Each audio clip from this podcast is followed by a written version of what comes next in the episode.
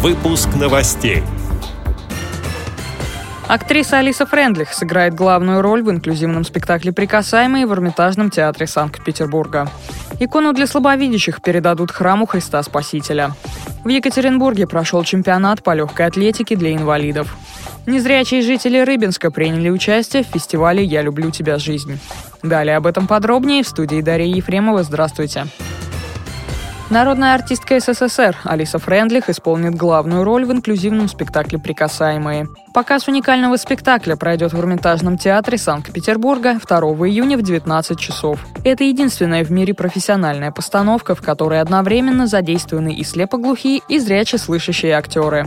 «Прикасаемые» — это первый масштабный проект социального театра в России, созданный Фондом поддержки слепоглухих соединения и Государственным театром наций. Идея постановки спектакля возникла у народного артиста России Евгения Миронова. Как можно слушать музыку, читать, писать, рисовать, танцевать, учиться, работать, путешествовать, общаться, любить. Одним словом, жить, если человек не видит и не слышит. В основе постановки реальные истории людей с одновременным нарушением зрения и слуха. Спектакль «Прикасаемый» — это попытка наладить связь между двумя мирами. На сцене как зряче слышащие, так и слепоглухие герои преодолевают собственные страхи, сомнения, трудности взаимопонимания. Спектакль демонстрируется в сопровождении русских и английских субтитров.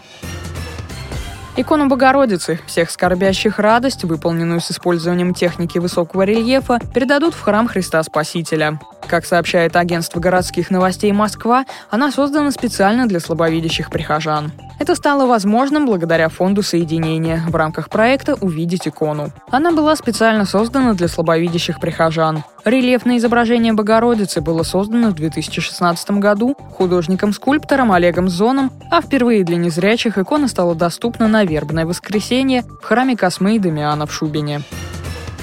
В Екатеринбурге прошел чемпионат по легкой атлетике среди инвалидов. В нем приняли участие атлеты с нарушением слуха, зрения и опорно-двигательного аппарата.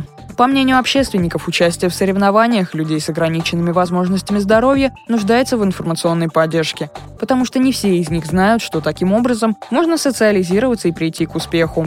Пропагандировать социализацию инвалидов через спорт взялись члены молодежного парламента Свердловской области. Мы решили помогать людям с ограниченными возможностями, тем, кто занимается или хотел бы заняться паралимпийским спортом. Мы уверены, что это важное дело, поэтому сегодня мы пообщались со спортсменами-паралимпийцами и выяснили, что им не хватает. В будущем обязательно проведем несколько совместных проектов, рассказал председатель молодежного парламента Свердловской области Артем Николаев.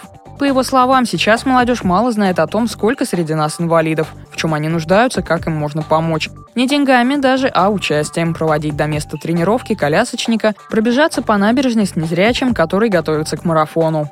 Как пояснил директор Центра паралимпийской подготовки «Родник» Андрей Чекунов, в Свердловской области немало людей с ограниченными возможностями здоровья, которые стали звездами спорта. А наш регион занимает третье место после Москвы и Санкт-Петербурга по числу атлетов, ежегодно защищающих честь России на Паралимпийских играх. Эти соревнования для многих первый шаг, первая ступенька на пути к Паралимпийским играм. Мы проводим такие мероприятия специально, чтобы люди с ограничениями по здоровью не боялись выходить из дома и начали заниматься спортом, социализироваться. У них все получится, надо им просто немного помочь, рассказал Андрей Чекунов.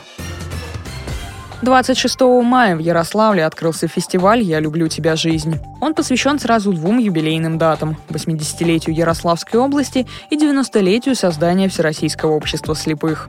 Из Рыбинска на фестиваль приехали 25 человек, члены Рыбинской местной организации ВОЗ. «Мы очень рады возможности выехать и показать свои таланты», сказала председатель Рыбинской местной организации ВОЗ Татьяна Салдина. По ее словам, в Рыбинске все участники прошли творческий конкурс. В Ярославль приехали самые талантливые исполнители. Рыбинский гармонист Александр Куликов, дуэт Татьяны Салдина и Тамары Беляковой признаны одним из лучших в регионе. Для хорового исполнения отобрали песни «Снега России» и «Русские края». С этими и другими новостями вы можете познакомиться на сайте Радио ВОЗ. Мы будем рады рассказать о событиях в вашем регионе. Пишите нам по адресу новости собака ру. А я желаю вам всего доброго и до встречи.